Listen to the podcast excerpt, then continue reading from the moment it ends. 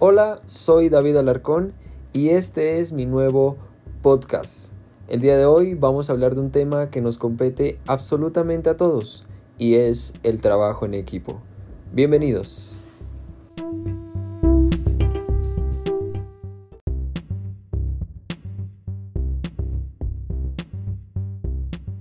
Todos los jugadores tienen un lugar donde agregan el mayor valor esencialmente cuando el miembro correcto del equipo está en el lugar correcto. Todos se benefician.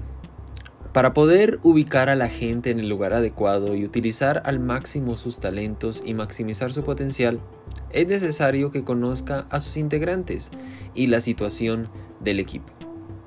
Evalúe habilidades, la disciplina, las fortalezas, las emociones y el potencial de cada persona. A medida que el desafío se intensifica, la necesidad del trabajo en equipo se eleva. Concéntrese en el equipo y el sueño y meta debería cuidarse solo. El tipo de desafío determina el tipo que necesita. Ahora bien, un nuevo desafío requiere un equipo creativo.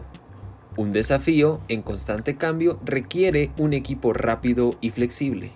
Un desafío de tamaño de un Everest requiere un equipo experimentado. Vea quién necesita orientación, apoyo, entrenamiento o más responsabilidad. Agregue miembros, cambie líderes para adaptarse al desafío del momento y elimine a los miembros inefectivos. La fuerza del equipo se puede ver afectada por el eslabón más débil. Cuando el eslabón débil permanece en el equipo, los miembros más fuertes identifican al débil, terminan teniendo que ayudarlo, se resienten de él, se vuelven menos efectivos y finalmente cuestionan la capacidad de su líder. Los equipos ganadores tienen miembros que hacen que las cosas sucedan. Estos son los catalizadores o las personas que lo hacen y lo hacen, que son naturalmente creativas, comunicativas, apasionadas, talentosas y creativas, que toman la iniciativa, son responsables, generosas e influyentes. Actitudes podridas arruinan un equipo. El primer lugar para comenzar es consigo mismo. Ahora te pregunto, ¿crees que el equipo no podría llevarse bien sin usted?